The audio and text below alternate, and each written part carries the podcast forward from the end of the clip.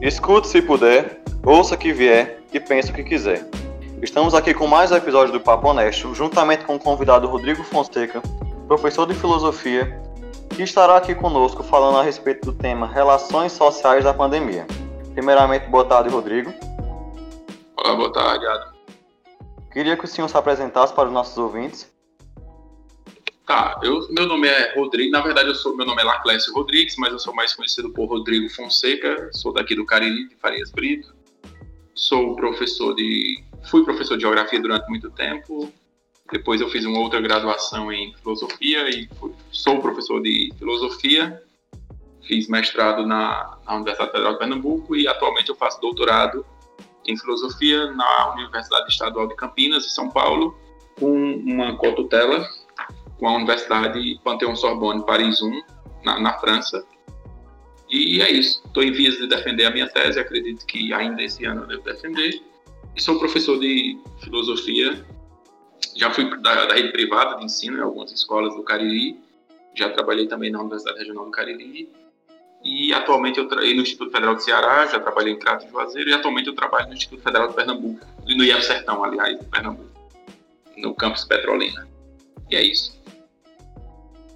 Show de bola, Rodrigo. Pegando aqui o gancho do que o senhor falou dessa apresentação do senhor, eu queria que o senhor falasse como foi a mudança é, do senhor para a gente começar aqui o papo na França, quando o senhor estava defendendo sua tese do doutorado e com, como de repente começou essa pandemia que mudou tão bruscamente nossas relações sociais.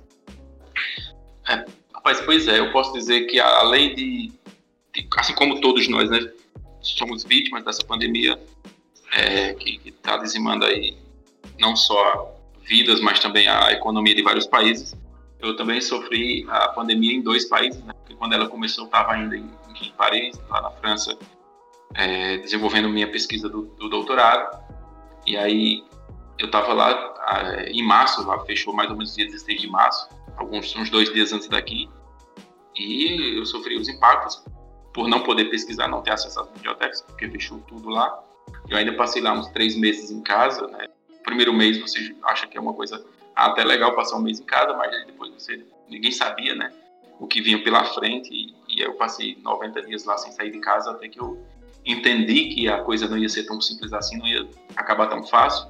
E optei por voltar para o Brasil para dar sequência à minha minha pesquisa aqui, já que eu não estava podendo usar os recursos da da universidade, né, já uma, uma vez que a universidade estava totalmente fechada, assim como todas as, as, as coisas, né, todo o comércio, todas as atividades foram suspensas lá na, na França. Não só na França, mas em toda a Europa praticamente.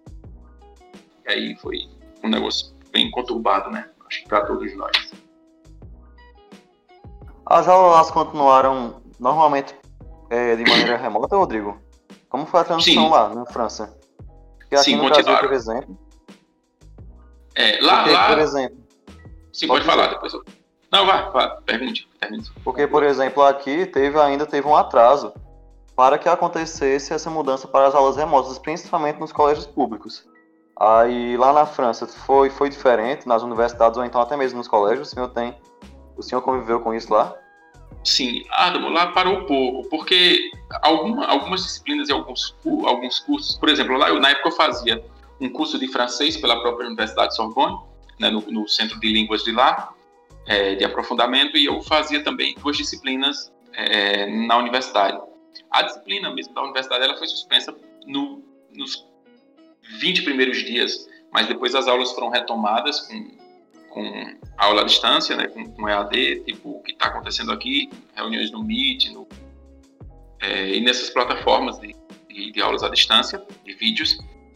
E já o curso de francês, ele não, não parou, ele continuou normalmente. A diferença é que as aulas que eram presenciais, elas passaram a ser também é, online, mas não teve tanto prejuízo.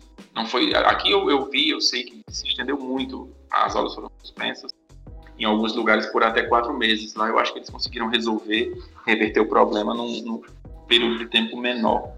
Pelo menos no, na minha realidade, né? Eu não sei como imagino eu, como eu, eu morava na capital, né, em Paris, então eu acredito que os recursos técnicos disponíveis, né, eram mais fáceis, assim, era mais fácil para resolver o problema.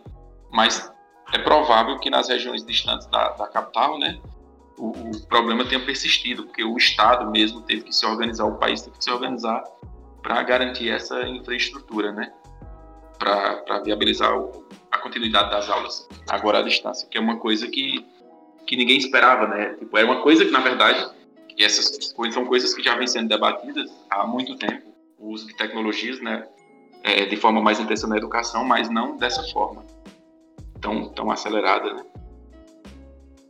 Boa tarde, Rodrigo. É João aqui, aproveitando que você falou nessa parte né, da, das aulas remotas, foi bem interessante porque, de fato, é um assunto que é muito debatido há bastante tempo, né? Tem, a gente pode tirar até como base lá no, nos Estados Unidos, que lá tem, tem a opção, se os pais tiverem um certo grau de, de educação deles, é, ensinarem aos filhos, né, na própria casa deles, o, o, famoso homeschool, né, e aí foi, foi um assunto que foi bastante debatido há muito tempo, aí chegou a pandemia agora como uma forma de experiência, né, que todo mundo teve, teve que migrar para esse, esse modo presencial, né, e aí, acho que, acho que o que não se debateu nessa parte das aulas à distância foi a questão do enfraquecimento das relações, né? E todo mundo nessa área tecnológica já estava já tava se distanciando um pouco das amizades, se distanciando do mundo real, trocando as experiências, né? Aí agora, com todo esse contexto, acho que não foi pensado nessa parte das relações humanas, né? É, exato. É, é um, uma, uma questão, como eu disse, que tudo indicava, né, quando a gente faz uma, uma retrospectiva para o desenvolvimento das tecnologias, e essas tecnologias, né, elas têm de, de, telecomunicações, elas já têm exatamente o objetivo de facilitar essas comunicações à distância, né, tanto que telecomunicações é exatamente a comunicação à distância, né.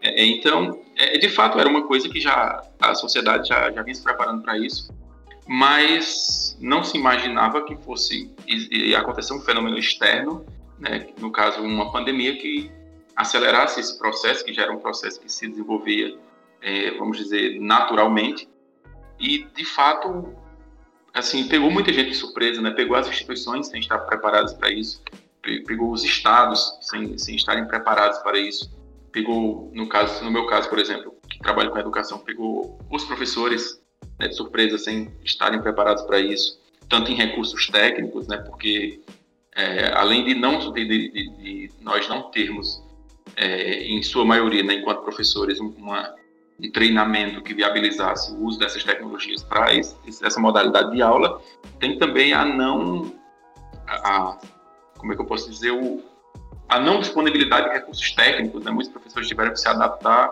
e foi uma correria, imagino eu, que, que para muita gente, porque realmente é uma coisa que não estava sendo planejada para agora, vamos dizer assim. Então, fato que é uma característica, né? Como eu disse, é, é, eu até dando aula para meus alunos, uma vez eu questionei com eles: vocês já pensaram, pessoal, se, se essa pandemia tivesse acontecido na década de 90, o quanto teria sido caótico o, o, o mundo? Porque, tipo, hoje nós, nós já temos tecnologias que permitem um, um, minimamente uma continuidade da vida é, com a educação, com outras coisas do tipo. Na década de 90, provavelmente nós íamos reproduzir o modelo de aulas que, que aconteceram durante a Primeira e Segunda Guerra Mundial, que era com, com rádio. Então nós teríamos que sintonizar a rádios, isso se o Estado criasse, comprasse, adquirisse, sei lá, uma rádio para viabilizar essas aulas, então seria uma coisa, é, uma outra realidade, né? Tentando ver as flores aí no, no aspecto negativo, nós podemos dizer que tivemos um pouco de sorte, se é que podemos usar essa palavra, para pensarmos que nós já tínhamos recursos tecnológicos suficientes para tentar superar o problema da, da necessidade da, do isolamento social com um mínimo de estrutura para a continuidade das nossas atividades, enquanto educação, mas também outras atividades que, que necessitam né, da, da relação das pessoas, da inter-relação presencial que é exatamente o, é, acerca do que você falou, né, que a mudança que há nisso, né, um, um, esvaziamento das relações sociais é, da, de proximidade, né, do olho no olho, que é fundamental para a espécie humana. Afinal, nós somos é, seres sociais, né, como diz Aristóteles, e, e agora nós somos seres sociais e também virtuais com comunicação à distância, é, sendo necessário que, que a gente se, se comunique à distância, que é uma coisa é, que tem repercussões de vários aspectos positivos, mas também e sobretudo, pelo menos na minha análise, de aspectos negativos, por ter sido tão traumática, né, por ter sido tão rápida e tão necessária de uma hora para outra, como é o que nós estamos acontecendo, o que estamos vendo acontecer, aliás. Rodrigo, boa tarde. Agora o Fidel está falando. Como já falou pelo senhor, a gente vai ter alguns fatores que vão é, acelerar processos que já estão acontecendo na sociedade, como é, revolução, guerra e pandemias, epidemias. É, e aí, como o senhor acha que essa mudança drástica de realidade, essa adaptação é, majoritária da sociedade repentinamente às tecnologias, quem, é, quem não gostava, quem não usava, por exemplo, quem negligenciava o sistema EAD, teve que se adaptar à força. Como essa mudança repentina na sociedade pode afetar as relações sociais no pós-pandemia? As pessoas devem ficar com esse medo ainda de é, de se relacionar com outras pessoas, de chegar perto, de compartilhar objetos, compartilhar comidas, alimentos. É, professores devem é, continuar com o ensino híbrido ou a tecnologia deve cair de novo em desuso? O que o, o, que o senhor acha dessa perspectiva? Olha, eu, eu acho que é, esses eventos né, que são é, assim, que tem uma, uma, proporção a nível mundial inesperadas, eles sempre deixam consequências assim muito intensas que daqui a alguns anos nós podemos usar a, a Covid, né, a, a pandemia que começou em 2019, se estendeu ao longo de 2020 e ainda em 2021 e provavelmente, pelo menos em algumas partes do mundo, em 2022, é o que tudo indica, é, vai ser um divisor de águas que de uma forma que, como hoje nós dividimos o mundo pré Segunda Guerra Mundial, pós Segunda Guerra Mundial, é, tudo indica que também é, no futuro nós vamos olhar para trás e dividir o mundo como pré e pós pandemia, porque a, as relações sociais, a forma, o papel do Estado, acho que isso é uma questão fundamental também, porque o que é que nós nós temos no mundo hoje com a pandemia? Vários vários estados, né, vários governos de várias nações optando por ter relações com a pandemia ou tratar de lidar com o problema da pandemia de formas diferentes. Isso foi inclusive muito discutido. Tem um, um, um texto que é bem legal, até fica uma sugestão de leitura aí para quem se interessa em debater essa questão, chamado Sopa de Wuhan, né, Wuhan da cidade da, da cidade chinesa onde a pandemia começou, e é um conjunto de artigos de, de alguns dos maiores pensadores vivos hoje, o Paul Preciado, o Gustavo Yannis Gonzalez, tem o, o Bill Churran, o David Harvey, o Alain Badiou, o Judith Butler, é, o Jean-Luc Nancy, o Slavoj Zizek, o George Agamben, são todos pensadores que pensam a biopolítica, que pensam o papel do Estado no controle da vida das pessoas, né, em todos os aspectos possíveis. E isso representa, e, e, e esse texto ele representa várias perspectivas de leitura desses principais pensadores, ou alguns dos maiores pensadores, sobre isso. E um, um tema central discutido é, é, nesse texto, né, na sopa de Wuhan, nesses vários artigos, é o papel do Estado, como, é, como alguns estados vão utilizar a pandemia para colocar em pauta é, algumas, algumas questões é, é de biopolítica mesmo, de domínio do poder e domínio e controle sobre, sobre as pessoas, eu citaria como um dos melhores textos desse, desse livro o texto do Chun Han, que é um, um filósofo é, sul-coreano, mas que estudou e trabalha na Alemanha, que ele faz uma análise extremamente interessante, porque ele mostra como a China tratou da pandemia e por que a China teve, obteve aí um, um grande sucesso, vamos dizer assim, no, na, na forma de lidar com a pandemia, mas ele traz um problema seríssimo quando a gente pensa por que a China teve sucesso.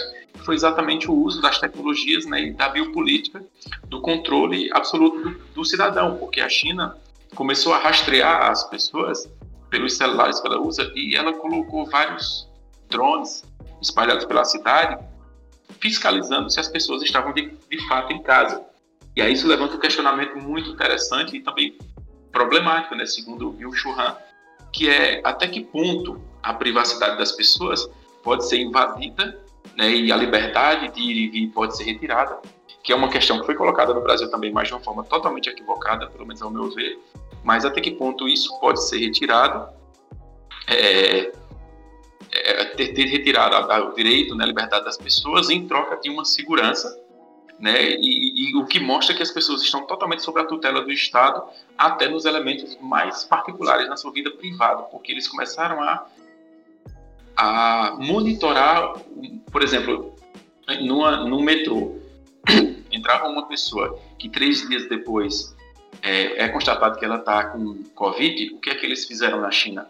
Eles começaram a ver todas as pessoas, a partir do rastreamento do celular, que estavam naquele mesmo, naquele mesmo vagão do metrô, naquela mesma hora que essa pessoa estava, começaram a mandar mensagens para essas pessoas e começaram a rastrear com quem essas pessoas estiveram e mandaram também mensagem para essas pessoas se elas desenvolveram sintomas que ficassem em casa, se os sintomas piorassem, que procurassem no hospital ou se não desenvolvesse sintomas, permanecessem em casas absolutamente isoladas por pelo menos uma semana para poder evitar a proliferação do vírus.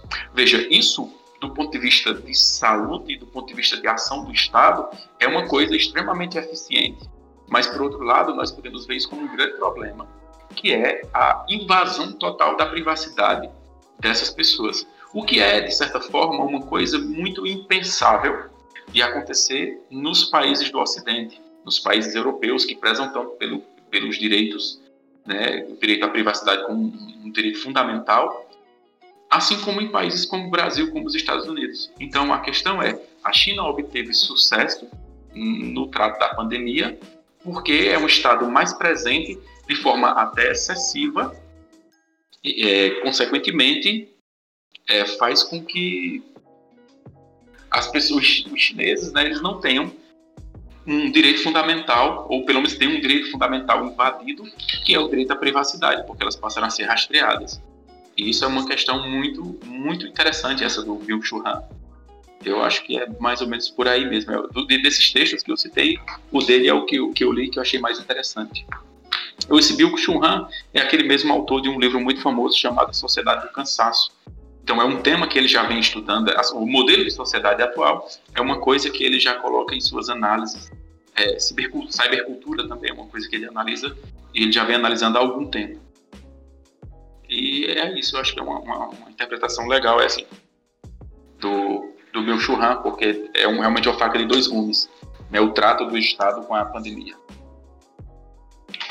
É, Rodrigo, falando dessa, dessa parte do Estado, é, a gente é regido, a sociedade é regida por uma ordem imaginada, né?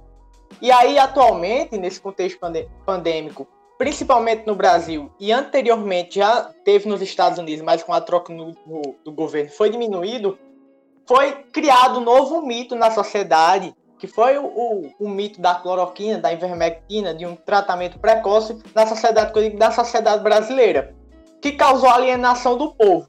Eu queria que é, que o senhor comentasse o que, o que é que leva uma pessoa, um, um, um governante, propagar isso, um irracionalismo, um cientificismo enorme, e o que leva também pessoas a desacreditarem de cientistas e acreditarem nessa pessoa que não tem nenhuma formação na área.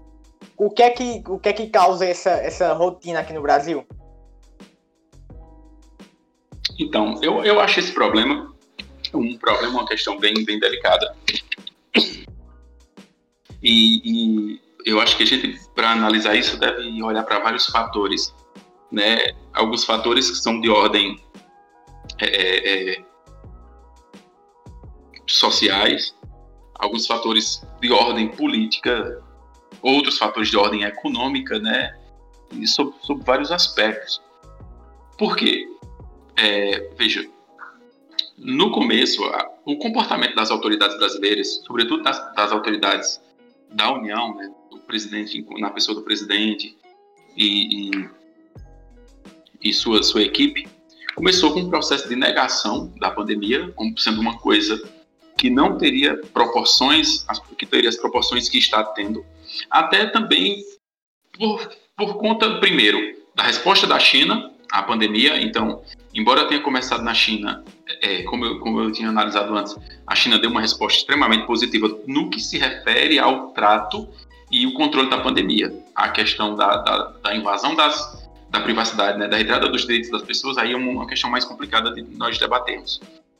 Mas, de fato, a China teve um, um sucesso muito grande no trato da pandemia enquanto problema de saúde, né, de saúde pública.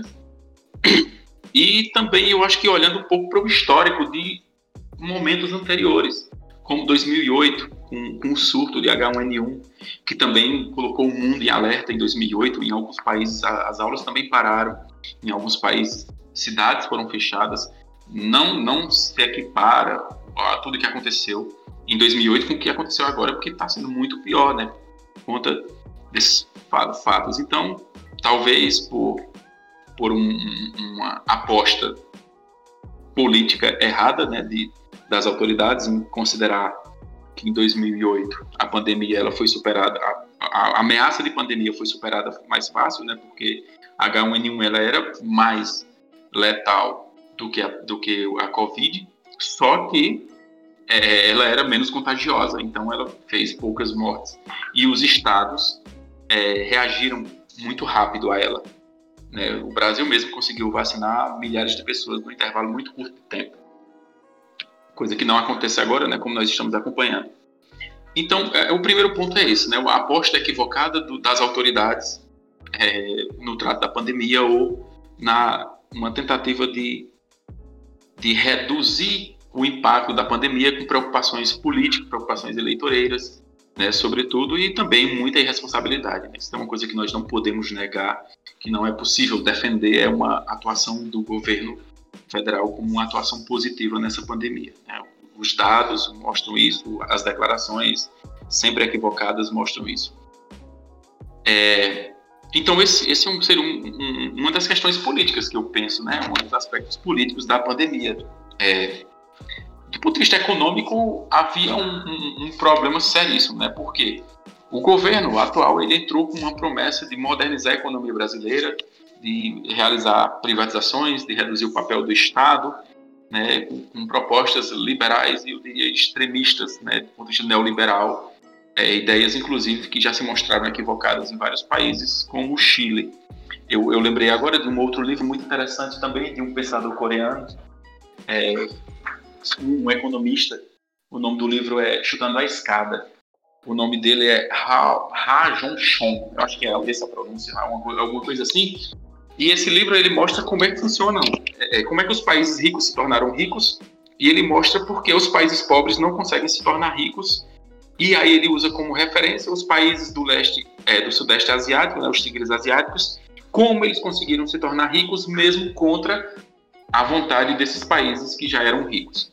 Resumindo, o que ele faz é mostrar o papel do Estado na promoção da riqueza social, né, ou seja, na produção da riqueza social, e como os países desenvolvidos criam estratégias para fazer com que os países subdesenvolvidos não se tornem também desenvolvidos. Né? Ou seja, não é interessante para a Europa, não é interessante para os Estados Unidos que o Brasil seja um país que produza tecnologia de ponta, porque além de não ser mais um fornecedor de matéria-prima para esses países, vai disputar o mercado internacional de tecnologia com eles e a potencialidade natural do Brasil é absolutamente superior a quase todos os países do mundo. Do ponto de vista de riquezas naturais, é, talvez uns dois ou três países possam ser comparados ao Brasil. Então, se além de riquezas naturais nós tivéssemos investimentos em tecnologia que pudéssemos nos considerar um país absolutamente e verdadeiramente soberano, né, que tomasse suas próprias decisões, muito provavelmente em poucas décadas nós é, disputaríamos a, a, hegemonia mundial com esses países. Então isso não é um bom negócio para os Estados Unidos e não é um bom negócio para a Europa, por exemplo. Então, eu acho que tem também isso. E tem uma característica fundamental também, que aí eu lembrei do Tassi Ribeiro, né, que o Darcy Ribeiro é, é, é, quem faz essa denúncia, é um dos primeiros que faz essa denúncia, mas não só ele, o Celso Furtado também, é, atualmente o Gessé Souza, que são sociólogos brasileiros que, que denunciam sempre a elite brasileira como sendo um, uma, uma elite que, em troca de migalhas, ela aceita entregar o ouro brasileiro, né? E, e aí nós temos uma conivência também da, dos meios de telecomunicações. Então, o Brasil ele é saqueado historicamente por esse povo. E na pandemia não, não, não poderia ser diferente. Tanto que quando nós vemos o Brasil, né, os, ontem mesmo saiu uma, uma pesquisa interessante, né, que, que o Brasil esse ano teve mais 11 pessoas, eu acho que são 11, que entraram no grupo dos bilionários em plena pandemia, ao mesmo tempo em que mais 20 milhões de pessoas desceram para a situação de pobreza extrema. E hoje o Brasil tem quase metade da população em pobreza extrema, um dado que não se via desde o início, do, do, desde de meados dos anos 90. Né? Então, a situação ela é assim a partir de escolhas equivocadas feitas pelos políticos, né, sobretudo pelo governo federal, o Brasil está pagando um preço extremamente alto por essa desorganização.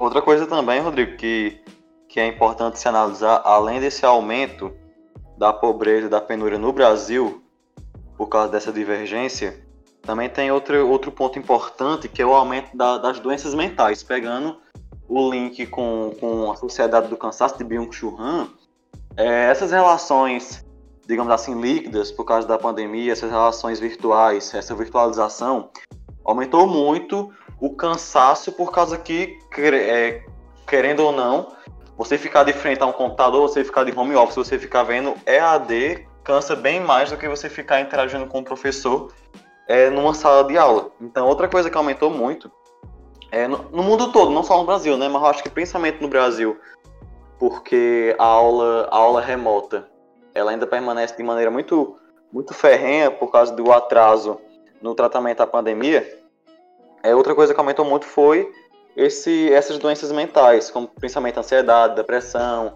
é, falta de autoestima para continuar, como mostra no livro de Bill Churran, né? Sim, sim, é, é verdade. E, é, por exemplo, isso, isso é uma, de fato uma questão preocupante, né? a questão psicológica, a forma como as pessoas lidam. Porque, como, como eu disse antes, citando Aristóteles, o, o ser humano é um ser social, ou seja, a gente vive a gente não consegue sobreviver sem se relacionar com as outras pessoas. E, e por relacionamentos sociais, nós entendemos o, o, o, também o toque, a proximidade, o olho no olho, como eu disse.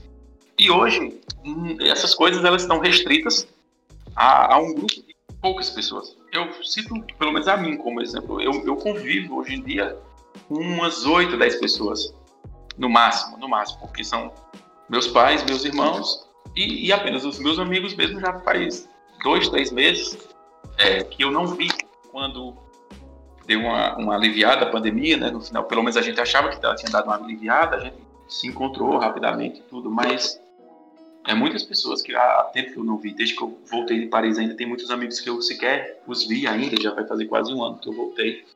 E assim como eu, muitas pessoas estão em relações é, semelhantes a essa. Né? A gente começa a restringir os nossos contatos sociais e isso tem um impacto psicológico muito grande. Né? É, nós poderíamos pensar também a pandemia a partir do, do Durkheim, quando o Durkheim analisa no suicídio, né? O, como um problema social, como uma, um, na verdade uma questão social, um fato patológico, né? Que ele chama de anomia, que é uma coisa parecida, que é, que no século XIX acontece um número excessivo de suicídios acima de uma média esperada, vamos dizer assim.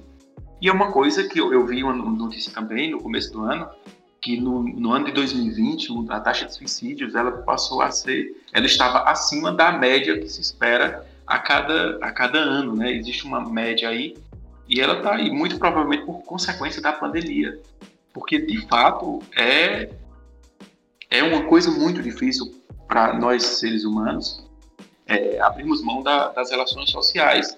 E nós também não estávamos prontos para termos relações sociais como as que temos hoje, né, de forma virtual. porque é, é estressante. Eu, eu falo também como professor.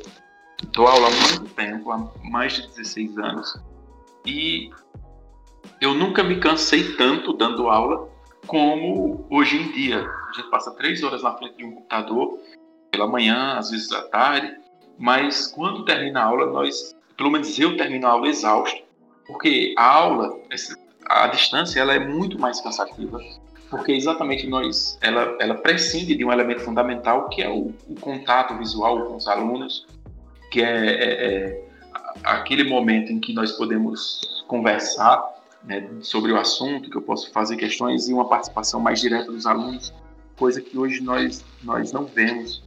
E é uma situação muito complicada eu imagino que outros profissionais estão em situações muito delicadas. Essa questão dos problemas psicológicos também, como é, depressão, ansiedade, ela também é decorrente pela incerteza com o futuro, né? Porque é, é, é muito, assim, de fato, é um, um problema seríssimo hoje. Nós não temos exatamente certeza de como vai ser o futuro. Há uma, uma incerteza muito grande e isso é péssimo para qualquer pessoa. Então, é, é um problema que vai ter decorrência, esse problema da pandemia vai ter decorrência durante muito tempo. E eu diria mais, eu acho que o pior, infelizmente, dizendo isso, mas nem querendo ser pessimista, mas do ponto de vista dos problemas psicológicos, é, emocionais e de, de relações sociais, eu acho que o pior ainda não passou, porque nós não vamos superar isso tão fácil do ponto de vista psicológico. A gente, nós podemos dizer que estamos destreinados a se relacionar com as pessoas. Né? Quem está fazendo as coisas do, da forma como, como, como as autoridades de saúde recomendam, né? De fato, se isolando e restringindo a, a um número pequeno de pessoas só do seu convívio, né? O contato temporariamente. Então é isso. Essa, fazendo essa, esse isolamento, né? Quem realmente seguiu aí a risca, foi destreinado nessa parte das relações sociais, né? Inclusive, essa, essa questão que o senhor falou agora é da participação, né? É do proveito em sala de aula, porque é, nosso exemplo mesmo aqui, quando a gente estava lá, tinha muita gente que era muito participativa na aula, e aí foi um negócio que caiu absurdamente, absurdamente na pandemia, assim, coisas assim, realmente os professores terem que ficar pedindo para as pessoas falarem, e isso não só em uma escola ou duas, mas eu acho que em todas, assim, todos os amigos conhecidos que eu tenho de outra escola falaram disso, que foi um problema, assim, muito, muito como eu posso dizer, que se intensificou bastante, que foi a falta da participação, né? Sim, sim, com certeza. Eu, eu costumo até brincar com os alunos quando eu estou dando aula. É, como é que eles têm certeza que eu existo? Será que eu não sou só um, um programa que eu fui comprado pelo governo federal para dar aula a eles, me fingindo ser uma pessoa, né, já que nós mais a, a prova das relações sociais, ou o contrário, de que de repente eu, eu, fui, eu fui contratado para um experimento científico no qual eu estou dando aula aqui para um computador e não para pessoas e eles estão me estudando, tentando ver como é que uma pessoa supera a pandemia convivendo assim diariamente com uma máquina e não com seres humanos, né? porque parece uma coisa tirada de ficção científica mesmo, isso que nós estamos vivendo hoje, da forma como nós estamos vivendo. Porque, como eu disse, era uma coisa há, dois anos, há um ano atrás, ah, desculpa pelo barulho, é absolutamente inesperável a humanidade ela não se preparou e não, não tem como nós nos prepararmos para alguma coisa do tipo é, que nós estamos vivendo hoje. Então, querendo ou não, isso traz um impacto gigantesco, um impacto psicológico gigantesco. As pessoas estão muito preocupadas com a economia, o que é legítimo, o que faz muito sentido. Elas estão preocupadas também com questões políticas, mas nós não vemos muito as autoridades, com exceção das autoridades de saúde, se preocupar com o impacto psicológico, com as consequências psicológicas que essa pandemia vai causar. Então, enquanto a gente finge que resolve o problema, o problema não é solucionado de fato.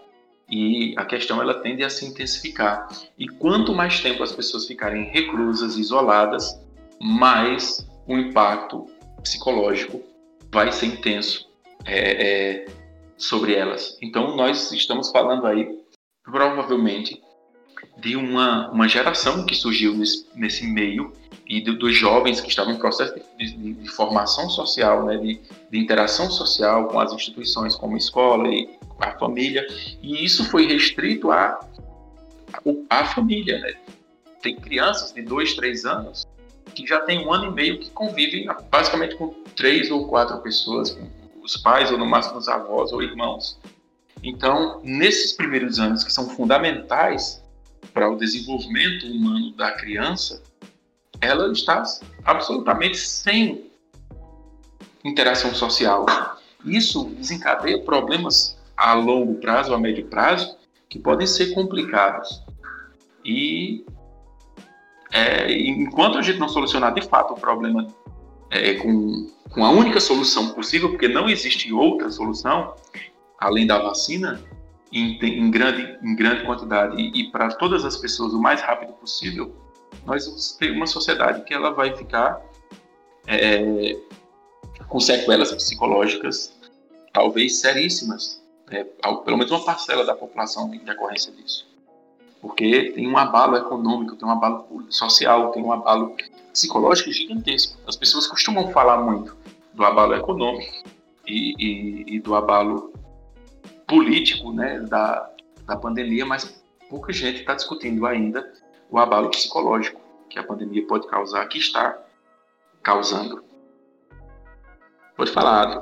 A, a, uma coisa a, também que uma coisa também que, que teve um abalo, é, ainda levando no, ainda falando do âmbito educacional, uma coisa que teve um abalo que às vezes nem é tão priorizado nas discussões é o abalo educacional tipo do retrocesso, principalmente no ensino primário, primeiro grau, segundo grau, é, principalmente nos colégios públicos. Eu eu ajudo minha mãe na, na, nas aulas remotas, porque ela é professora do município, e uma turma de 60 alunos, na aula online tem 15, 16, 17, e enquanto a preocupação maior é na economia, tem aluno aluno que não está conseguindo ver uma aula porque não tem condição, ou porque os pais não têm condição de dar, é, dar um computador, ou porque de fato não tem nenhum na casa, nenhum celular que ele possa ver aula. Pois é, isso, exato, isso é um problema. É, por exemplo, no, Instituto Federal, onde eu trabalho, o, o governo, a, o Instituto comprou, né? Tinha recursos e comprou um tablet, deu chip com internet para todos os alunos que não tinham acesso à internet ou que não tinham uma forma de, de acessar a internet para assistir às aulas. Mas isso numa instituição federal que tinha recursos, né? Que tinha que tinha lá seu sua reserva. Mas os estados, sobretudo os estados mais pobres, eles não podem bancar isso né? muito embora seja um direito, tá? porque a Constituição garante a educação como direito fundamental e uma obrigação do Estado. Né? É, o Estado tem uma obrigação de oferecer a educação e as pessoas elas têm o direito disso. Né? Então é uma, uma relação recíproca entre, entre direito e dever. Só que é, numa situação dessa, alguns estados eles não tiveram condições de criar de viabilizar a, a educação, mesmo sendo uma obrigação deles, sem a ajuda do, dos recursos federais né, que, que deveriam vir para isso. Então, de fato, nós, nós estamos num. Assim, o impacto para a educação, eu acho que ele ainda é incalculável.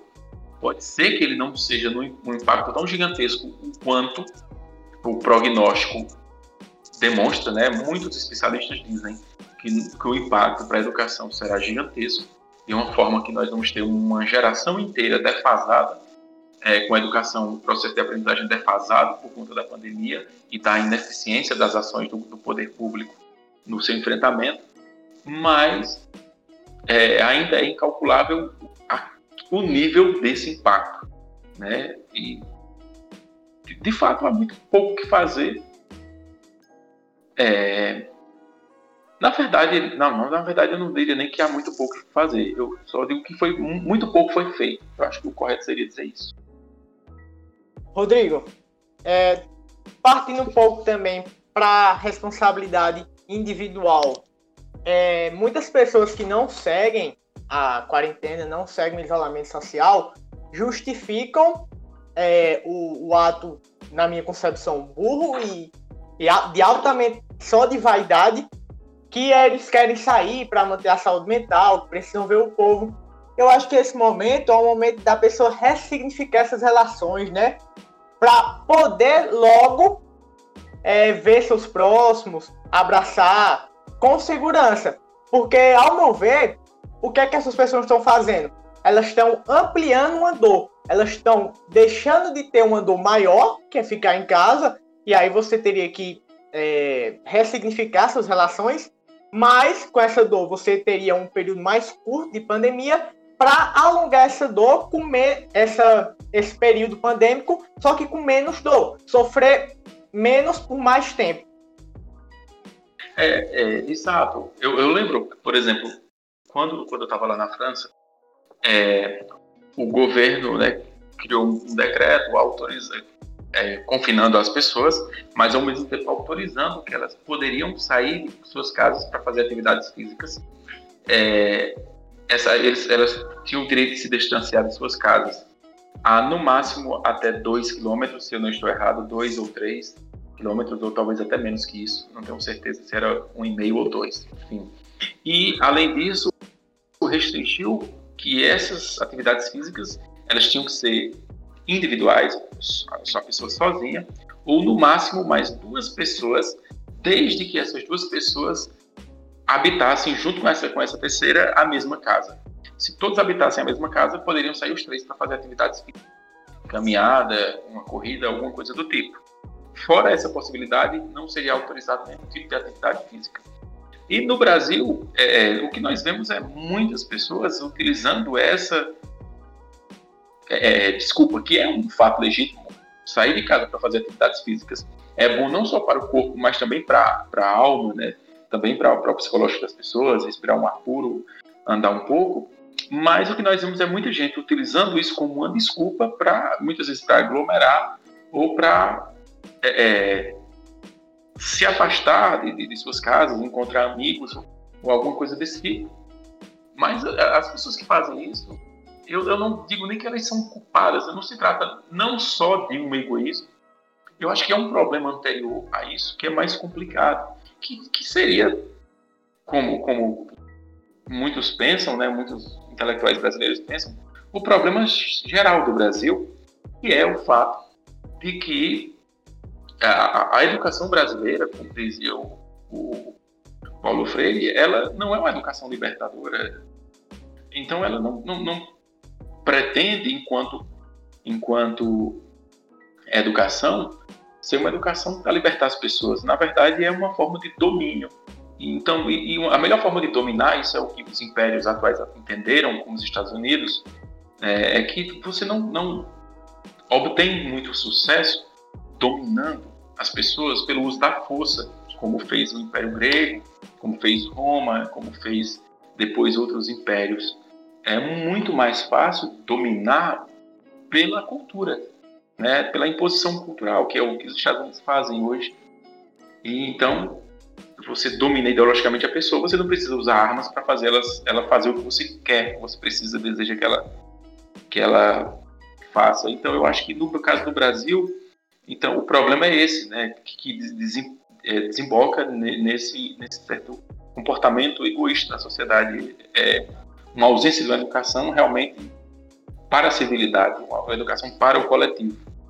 Né? A educação no Brasil ela ainda se manifesta como um privilégio e, consequentemente, ela é uma forma de, de excluir as pessoas, até mesmo aquelas que, aqueles que se sentem incluídos. Né? Porque o que mas nós mais temos é isso. Uma vez a lei que foi, foi aprovada ontem, né, da compra de vacina pelo setor privado, as pessoas, a maioria das pessoas está comemorando, dizendo que é uma coisa boa, mas elas sequer pararam para refletir o que significa isso, que é um uma, aí nós vamos transferir tudo para o que se está defendendo. Sim. Muito bem colocado esse, esse ponto aí da educação, né, Rodrigo. É, agora, vamos finalizando. Tem, o senhor tem mais alguma coisa a falar? Mais algum ponto a comentar? Não, não. Eu só queria agradecer e parabenizar vocês pelo, pela iniciativa. É sempre bom discutir com jovens, assim, pensar essas questões para além do espaço formal da, da sala de aula, da, da escola, da universidade. é bom porque a gente fala assim, compromisso com, com, é, com essa toda aquela estrutura formal do conhecimento, a gente fica mais livre para conversar, para opinar mais, né, para atuar mais como um pensador, com autonomia, coisa que nem sempre, também, também por consequência do que eu tinha falado anteriormente da educação brasileira, que inclusive na universidade se manifesta também, que nem sempre a gente tem é, oportunidade de se manifestar enquanto alguém que pensa os problemas, a gente tem muitas vezes que reproduzir o que alguém, geralmente os, os europeus ou os, os americanos disseram, né? aquela estrutura acadêmica que eu sou um crítico muito grande de ter que pensar sempre a partir de nota de rodapé. Então... É, a gente fica também extremamente grato pela, pela presença, pela disponibilidade desse espaço, desse tempo, e acho que pode engrandecer o pensamento de muitos ouvintes que vão estar escutando nosso podcast. Mais uma vez, obrigado e foi boa. Valeu, obrigado, boa tarde a todos.